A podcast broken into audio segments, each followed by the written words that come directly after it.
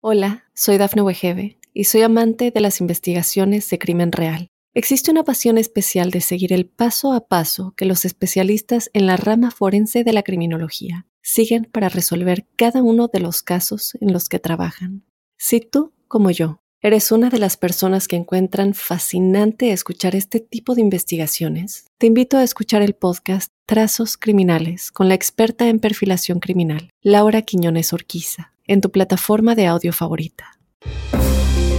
Hola, ¿qué tal amigos de Tu Mundo Hoy? Hoy es lunes 8 de enero del año 2024 y de inmediato te dejo con los titulares más importantes hasta el momento. Estados Unidos en alerta ante segunda tormenta invernal de la temporada. El gobierno registra un descenso en los cruces ilegales en la frontera con México. Republicanos y demócratas logran un acuerdo para evitar el cierre del gobierno. Oppenheimer fue la gran triunfadora en la ceremonia 81 de los Globos de Oro. Secretos de belleza de las abuelas que realmente funcionan. Hola, ¿qué tal amigos de Tu Mundo Hoy? Hoy es lunes 8 de enero del año 2024 y de inmediato comenzamos con las informaciones.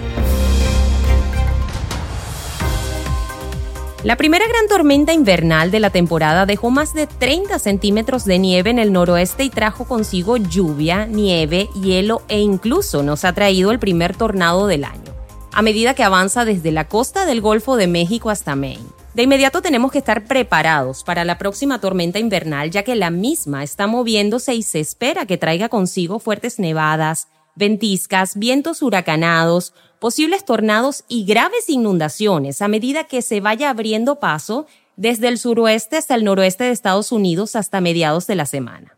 Más de 10 millones de personas están bajo alerta meteorológica invernal desde California hasta Illinois.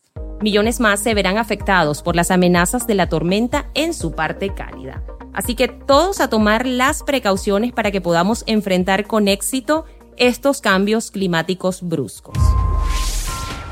Por otro lado, los arrestos por cruces ilegales Estados Unidos desde México cayeron alrededor de 2.500 el lunes pasado, frente a más de 10.000 en varios días de diciembre, según las autoridades estadounidenses. En el área más activa de la patrulla fronteriza, los arrestos totalizaron 13.800 durante el periodo de siete días que finalizó el viernes, es decir, un 29% menos que los 19.400 que tuvimos dos semanas antes, según el jefe del sector de Tucson, Arizona, John Modlin. La caída llevó a la Oficina de Aduanas y Protección Fronteriza de Estados Unidos a reabrir el jueves el puerto de entrada en Lookville, Arizona, después de un cierre de un mes en la ruta más directa desde Phoenix a sus playas más cercanas. Estados Unidos también restableció las operaciones en Eagle Pass y otros tres puntos fronterizos. Por otro lado, el Partido Republicano y el Demócrata anunciaron este domingo 8 de enero un acuerdo billonario sobre el tope al gasto público. De acuerdo con los primeros informes, se acordó una suma de 1.66 billones de dólares para financiar al Ejecutivo estadounidense en 2024, evitando de esta manera un posible cierre gubernamental como se había dicho en primer momento, según lo señaló la agencia EFE. El acuerdo, anunciado por Chuck Schumer, y Mike Johnson deberá ser ratificado por el Congreso y enfrentará la oposición de republicanos de extrema derecha. En otras noticias, la cinta Oppenheimer, obra de Christopher Nolan, y la serie Succession de HBO Max fueron las grandes triunfadoras de la edición 81 de la Gala de los Globos de Oro.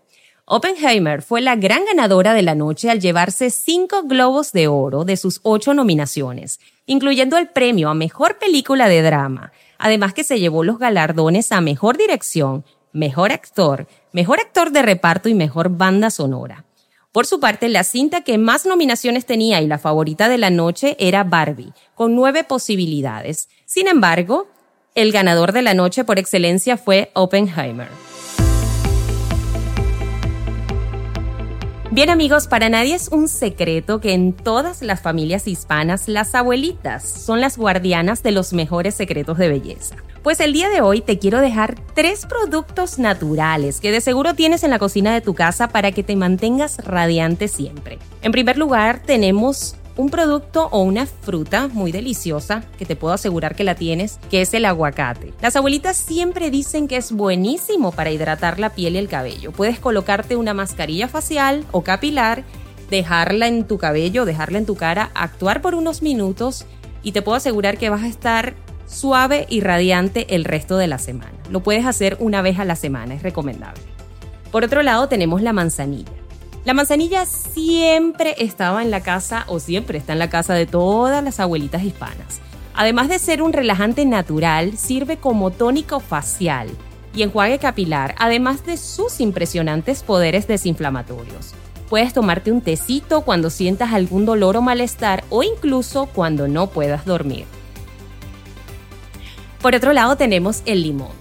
El limón es un ingrediente común en todas las cocinas del mundo. También es una joya que oculta muchísimos secretos de belleza. Es rico en vitamina C y antioxidantes y además el jugo de limón se utiliza como iluminador y tónico natural para la piel. A menudo se mezcla con otros ingredientes naturales como la miel para hacer mascarillas faciales caseras.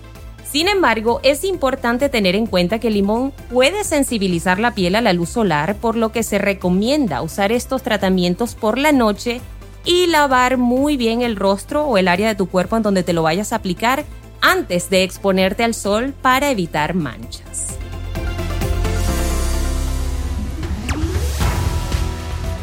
Bien amigos, hemos llegado al final de nuestro episodio del día de hoy. Quiero recordarte que para ampliar estas y otras informaciones ingreses a nuestra página web www.mundonow.com donde podrás mantenerte al día con todo lo que acontece en el mundo.